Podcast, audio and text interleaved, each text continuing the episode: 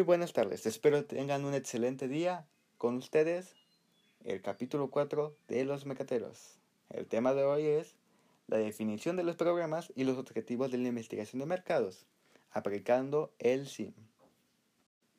Definir los problemas y los objetivos de la investigación de mercados es lo primero que se debe hacer, porque aquí se plantea lo que queremos investigar, qué es y para qué. Los objetivos de la investigación deben de ser precisos, concisos, ni muy alargados ni muy pequeños, para obtener buena información. ¿Cómo definimos objetivos de investigación de mercados? ¿Qué información necesito para esa información? Aquí entra la SIM. Si se pregunta, ¿qué es la SIM? Es el Sistema de Información de Mercadotecnia, abreviado como SIM. Es una estructura permanente e interactiva compuesta por personas, equipos y procedimientos cuya finalidad es recabar, clasificar, analizar, evaluar y distribuir información pertinente, oportuna y precisa que servirá a quienes toman decisiones de mercadotecnia para mejorar la planeación, ejecución y control. Las SIM dan bienestar a la organización de acuerdo a la decisión de los gerentes.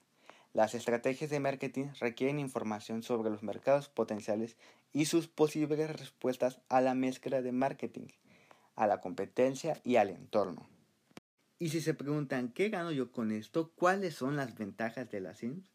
Pues nada más y nada menos que una drástica reducción de costos operativos, disponibilidad inmediata de información, intercambio instantáneo de los resultados, rapidez en la toma de decisiones, actualización constante de la base de datos con mayor eficiencia, un incremento en la eficiencia de la fuerza de ventas, más y mejores servicios a los consumidores.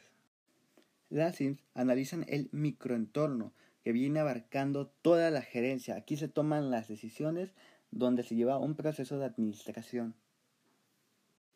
Después de ello, se analiza el macroentorno, lo que viene siendo el mercado, si sumamos el microentorno más el macroentorno, obtenemos las fuentes secundarias de información, que en sus siglas SSDM, que es Sistema de Soporte de la Decisión de Mercado, que nos da grandes beneficios como abaratar los costos, minimizar el tiempo y optimizar los recursos.